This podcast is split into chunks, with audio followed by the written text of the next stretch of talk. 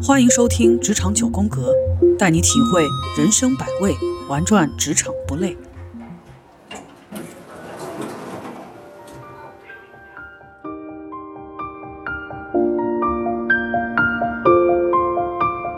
呃，在了解了我们的行业和了解了我们的这个目标客户之后，我们怎么去理解我们的这个解读公司采用的这个销售模式？那这里的话，呃，会抛出来一个点，就是我们上面讲的，基于对行业特性、产品服务类型、客户类型的了解，我们作为一个 HRBP 的话，我们需要有这么一个 sense，就是我们自己都能够大概了解了这些类型、这些东西之后，我们大概都能判断出来，我们需要一个什么样类型的一个销售团队。对，所以说接下来的话，我会给大家介绍一下，就是说我们销售团队的一些不同的一些几种类型，啊，花一点时间给大家介绍一下。第一个的话是做销，那顾名思义的话，就是我们的这个销售它的这个活动范围其实是比较有限的，会被限定在一个比较小的一个范围。好，那呃举例来讲的话，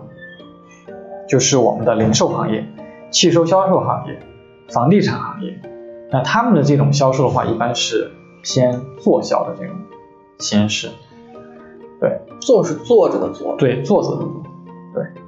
但它是一个比较形象的，就是销售肯定不是坐在那个椅子上去服务，而是说这个坐的意思呢，是说它的活动范围不会被动的等别人等客户。对，被动的等客户，然后同时的话，它不会有太大的这种这种行动范围。嗯，对你，比如说对于零售行业，它其实我们的销售的这种范围基本上就被限定在这个门店里面，对线下实体店。对，那对于汽车销售的话，大部分情况下基本上也就被限定在这个汽车的这个 4S 店里面，所以说他们会被限定在一个范围内。那与之相对应的话，就是我们的这种行销。那其实，呃，我我之前的话带过这种做销的团队，也带过这种行销的团队，但是行销团队带的这种时间会比较多一点。行销团队的这种类型的话，也会比较的丰富多样啊，比如说像我们的这种地推团队啊，那地推团队里面比较有代表性的这种企业的话，就是阿里的中共铁军和美团的这种地推团队啊。那这种团队的话，他们一般服务的对象的话有两类，第一类的话是这种直接像我们这样的 C 端用户，对。还有一类的话，就是刚才我讲到，就是这种小 B 的这种客户，就是这种小 B 端的这种商户。那这种商户的定义，商家对它的这种，就是我们怎么去批这个区分小 B 和大 B 呢？就是它的这个决策团队规模。那对于小 B 的话，它的这种决策的这种团队的话，一般不超过两个人。我举个例子，就是夫妻二人店，对，就是他的老板和老婆，或者是。老板娘，他们自己就能拍板这个决定的，所以这种客户的话，我们一般归类为这种小 B 端的这种客户。那对于大 B 端的这种客户的话，就是他的决策链条非常的长，他的决策团队的话，可能是一个非常大的一个团队，可能从市场到 IT，对吧，到财务审计，然后最后到公司的总经理、董事长这些，他们是一个决策链条。那还有一类的话，就是刚才我有提到，就是。G 端，G 是什么意思呢？就是 government 政府，对，就是政府，就是政府端的这种业务。那它跟大 B 端的这种客户又是很不一样的，因为它的这种决策链的话，跟这种大 B 端其实是不一样的，因为它可能还会有一些政府部门，一些会这种参与到这种决策当中来。啊，所以说的话，呃，第二类的话就是我们的大客户销售。大客户销售里面比较有代表性的这种企业哈，如果你想去了解大 B 端的这种大客户这种销售的这种销售模式化，呃，有一个比较具有代表性的就是华为的这种铁三角的这种模式，可以大家可以去网上可以去找到相关的一些资料可以去学习。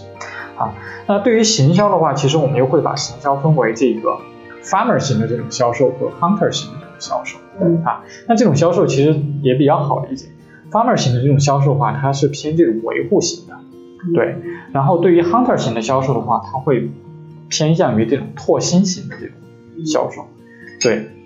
那对于这种销售的话，那其实行销的话，那其实在互联网行业还有 IT 行业里面其实是非常常见的。那很多互联网公司的话，他们其实都有自己的一个这种比较大的这种行销团队。这两种行业，就是刚说的 hunter 或者 farmer，有没有就是代表性的这种企业？嗯，美团算是 farmer？呃，其实美团里面 farmer 和 hunter 其实都有。嗯，对，我给大家举一个例子吧，就是什么样是 hunter 型的这种这种销售，就是你要主动去开发客户的这种销售。嗯，对，那维护型的话，它基本上就是说我主动开发的这种客户完了之后，我丢给对我丢给这种维护型的这种团队，让他去做这种客户的这种 life circle 的这种开发，对，这种客户 life circle 的这种开发，对，所以说他面临的这种场景跟这种 hunter 型其实是完全不一样的。hunter 型其实是更多的偏这种，比如说陌拜啊这种，对，你要去从陌生去跟这个客户去建立关系。那 farmer 型的这种的话，它相对来说不会像 hunter 型的这么难，因为其实在初期的话，其实就已经跟这个公司已经建立了一个比较好的一个认知，对公司的产品已经有一个比较好的一个了解了。就他们需要做的话，就是去在客户在初期使用完之后，继续去使用我们的这个产品。那保险销售算是 hunter 型的吗？嗯，对，hunter 型的销售。嗯，了解了解。那比如说，嗯嗯，比如说汽车养护这种，应该算是 farmer 型的哈，就不断的通过你的这种汽车的呃维修或者说维护来销售我的一些新产品。对你比如说在 4S 店里面，那比如说我们的这些在展厅里面的那些销售的话，他们其实呃也不算太也不太算这种 hunter，但是的话他们至少会呃主动的去 approach 我们的这些客户，对，但是其实更多时候是客户主动找上门来，他们随机分配的这种销售。当这个客户他买了这个车之后，然后后续比如说要做维保的话，他们有专门的这种电销的这种人员去，比如说去打电话去给这些客户。那这些的话，其实客户的这种电话的话，其实都已经是在公司的这种客户资料库里面，你只要在这个客户资料库里面去按照时间点把客户资料给调出来去提醒，比如说你要车要保养了，嗯。你要该买保险了，那这种其实是没有什么太大的这种销售难度的这种，所以你可以把它归类为这种 farmer 型的这种。所以多数公司应该都是，呃，一线先是有 hunter 型的这种，嗯。然后等这个客户签单了以后，再通过 farmer 型的这种这种销售团队再去激发他的二次甚至看你的这种客户的规模，有的公司其实销售的话，hunter 和 farmer 它是兼备的，就你既要做 hunter 也要去做 farmer。那有些公司它在这种客户规模量特别大的时候，他们可能会独立出一支地面团队，然后去做这种 hunter 型的，就专门做新开，就专门就做这种新拓的这种客户，然后再留一个，比如说一个电话销售中心，然后把前期这些啊 hunter 新拓的这些客户，然后挨个挨个打电话，然后来做这种拓哦来做这种拓展和维护。但这个前提是得你这个业务得非常成熟，而且你的这种客户的规模，这种客户体量得非常大的情况下，才会做这样的一个拆分。对，像我之前接触到很多汽车公司，它都会有自己的一个 call center，就是电话团队，嗯。先由前期收集到意向客户的联系方式资料，然后再由他们挨个儿打电话嗯。来邀约试车或者说试驾，嗯。然后不断的去促成销售嗯。啊，然后销售了以后，那么后续再会有就刚我们说的 farmer 型的，然后不断的再去回访你啊，嗯。哎这种啊嗯，那我就懂了。嗯。好。然后还有的话就是我们的这种电销和网销。啊，然后比较举举个例子来说，哪些行业这种电销网销会比较多呢？比如说猎头行业，对吧？培训行业、保险行业，还有一些外包卖基金的，外包服务行业，对，就这个行业，他们可能会更多会采用这种电销和网销的这种形式。嗯那还有最后一类的话，就是我们的渠道销售。嗯那这种行业的话，一般是比如说快消品行业、家电行业，他们会采用这种渠道销售或的者建材类的，嗯，对对对，就这一类行业。所以说，当我们在了解了我们有什么样类型的这个我们公司的业务类型、我们的产品、我们的客户类型，以及推断出我们的这个销售团队是什么样的时候，我们都可以分析出我们的这个业务团队需要什么样的这个职能团队来跟我们的这个销售团队来配合。这个呢，当然也需要我们的 HRBP 有一定的这种就是这种对业务和对 HR，尤其是组织架构设计有一定的这种经验和认知了之后的话，我们可以去嗯去做反推的一个事情。有时候我们在做一些 mapping 的时候，我们可能会根据这个公司的一些业务，我们可能我们在没有很办没有办法很直接的拿到这个公司的组织架构的时候，我们可能需要去做一些这种反推的一些这种事情。那我这里举一个例子哈，就是说，嗯，我以这个社区团购的这个行业的这种销售模式，我来举一个例子。就社区团购的话，它这个行业的话，其实在整个行业的这个产业链的话，它其实是处处在一个呃呃靠近这个就是终端的这么一个这个位置。那它上面的话，上游的话，它会直接去呃连接，就是说我们的这个呃供应商啊，然后下面的话，我们会连接的是我们的这个对接的是我们的这个团长，然后再由团长跟我们的这个客户进行一个对接。那对于社区团购的话，呃，我们在上游的话，我们需要一个很强大的一个商品团队，因为你要去做社区团购的话，你要去跟我们的消费者提供大量的这种优质、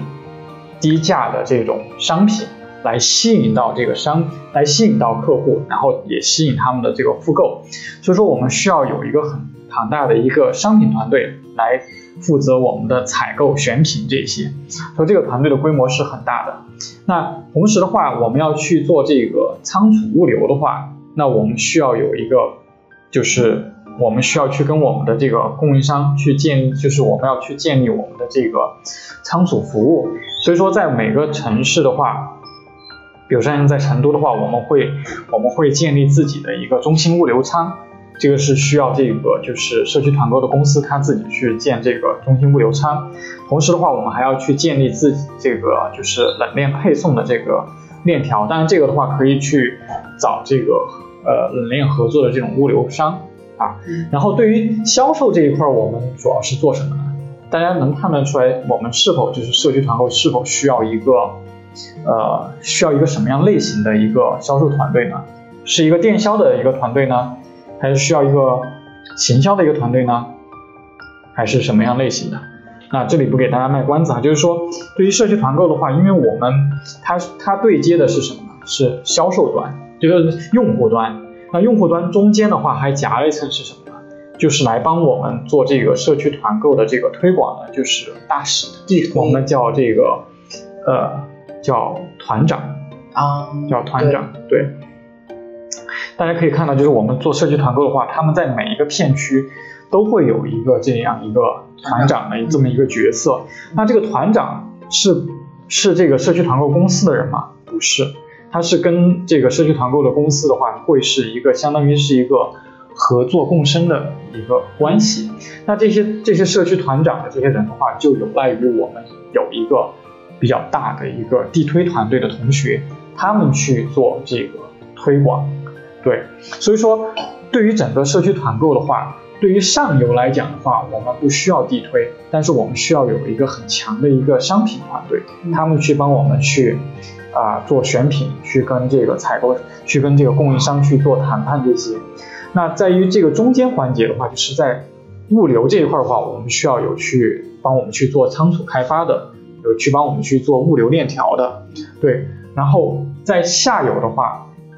就对接消费者中间的话，我们社区团购公司，我们不直接去对接我们的 C 端用户，而是通过我们的一个中间中间体，就是我们的这个团长，他们去做这个事情。那这个团长的这个需求量的话也是很大的，尤其是说当你要在全国范围内去做这个社区团购业务的这个铺开的时候，那你一定是需要一个地推团队去帮你去开发。这个我们的这个团长的这个资源，因为团长要做的事情有很多很多，所以说我们对团长的话，我们有这个团长的这个人员的这个画像，但大多数这个团长的话，就是这种很积极、很热心的这种社区大妈大叔的这种角色，但这些人的话，需要我们地推团队的同学去跟他们去打交道，中间很有很多的这种沟通，对吧？还有包括像我们的这种分成的这些政策，都需要我们的这种 BD 去跟这个。我们这些团长去做沟通，还有包括像我们团长的这个维护这些啊，还有过程当中遇到的很多问题，团长的培训这些东西，都有赖于我们需要一个很庞大的一个地推团队去做。那我们当我们了解到就是说业务模式是这样，我们需要的地推团队的销售是这样一个工作内容之后，那我们又可以去反推，就是说在市场上我们需要什么样的胜任力模型的这种销售来匹配我们的这个地推销售。那大家可以看到，就是以前做地推的这些人，其实他们就是最适合去做这个这个团长的这个这个地推的这个同学。居委会，对他们不是做去做团长，而是说去开发团长这个工作。嗯对，所以说的话，最匹配的那就是原来去做，比如说做过团购，或者是做过一些相关这种地推经验的这种人，他们是最适合去做这个 BD 的。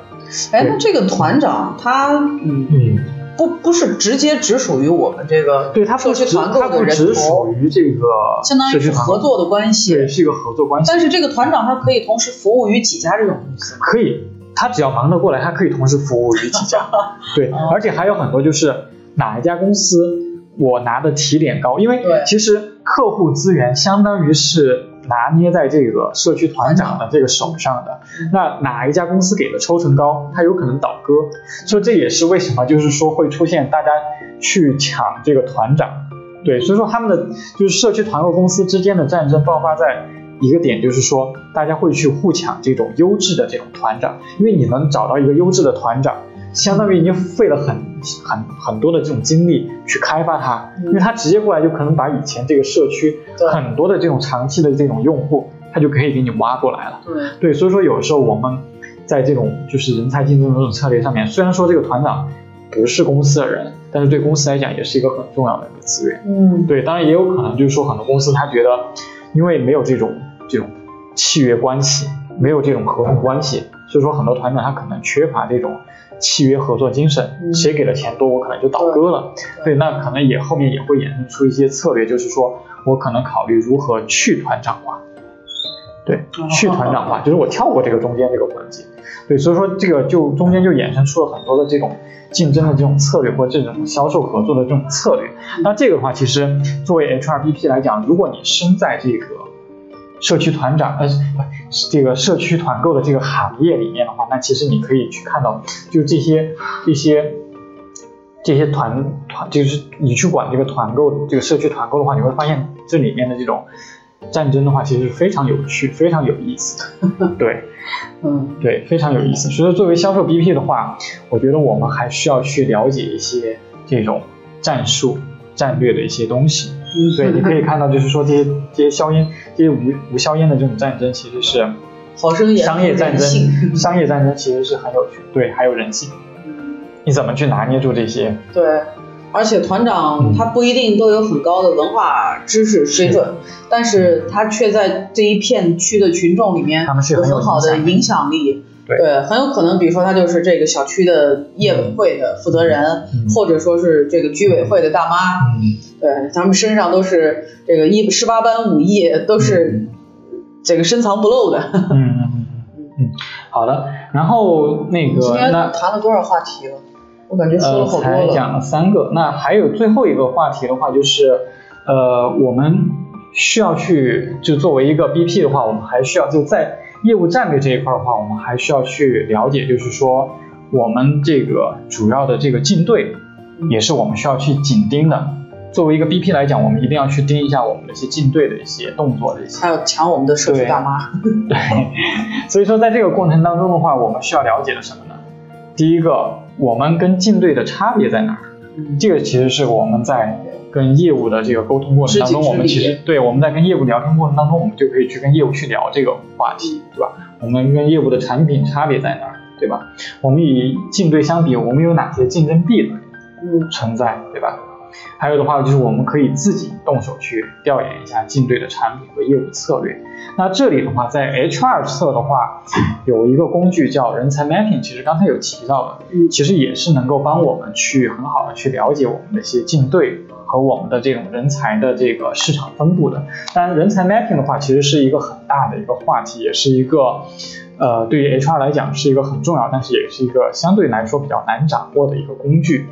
啊，所以说，如果真的对人才 mapping 比较感兴趣的同学的话，可以去参加相关的一些人才 mapping 的一些培训，去了解这个工具。去问猎头。对，因为很多猎头其实，在人才就是在做是做的非常的专业的。对，但是这个工具的话，对于我们 HRBP 来讲，绝对是你拉近跟业务距离的一个很好的一个工具，尤其是从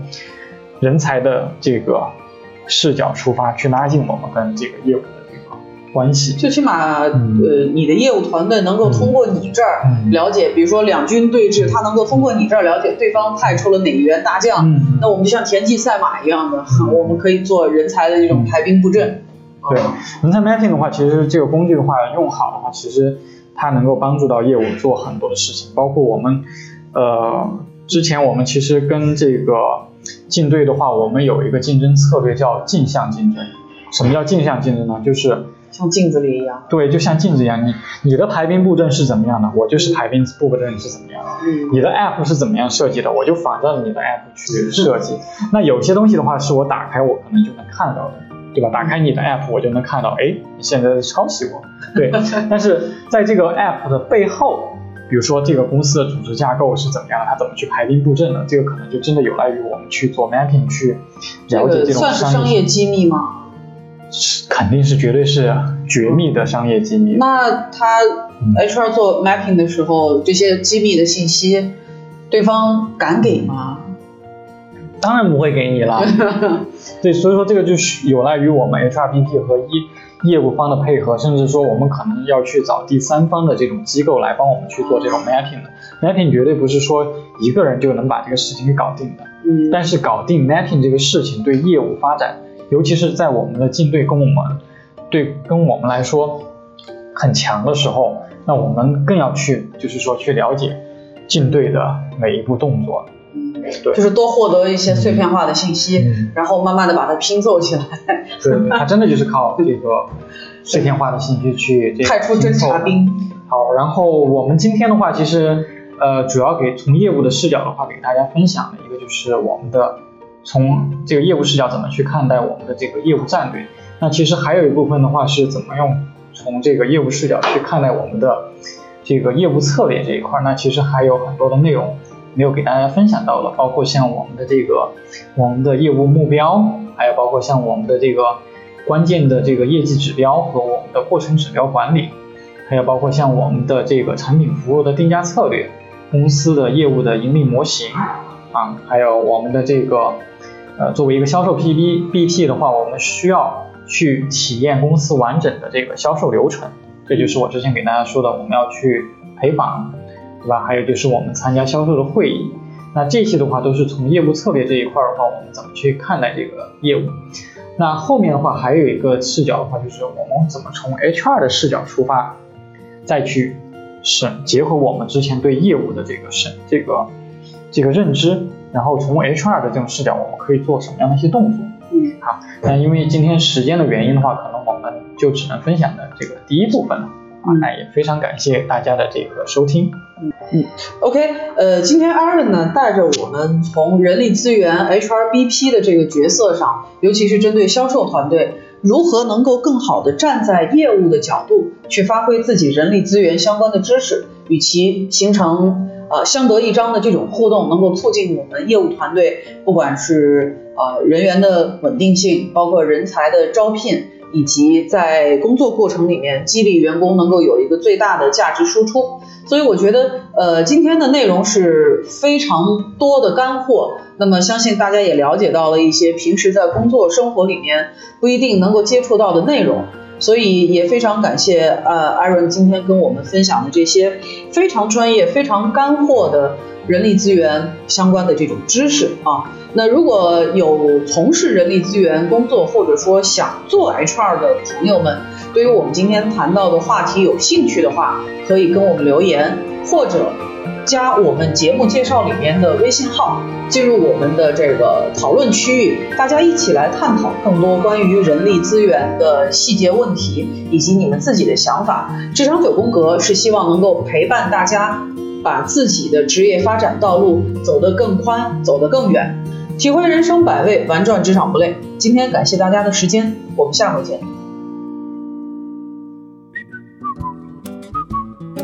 本期节目到此结束，感谢您的关注。如果您期望得到更多职场干货或者更多相关话题的探讨，请添加节目下方微信号“职场九宫格”，带给你不一样的精彩职场和生活。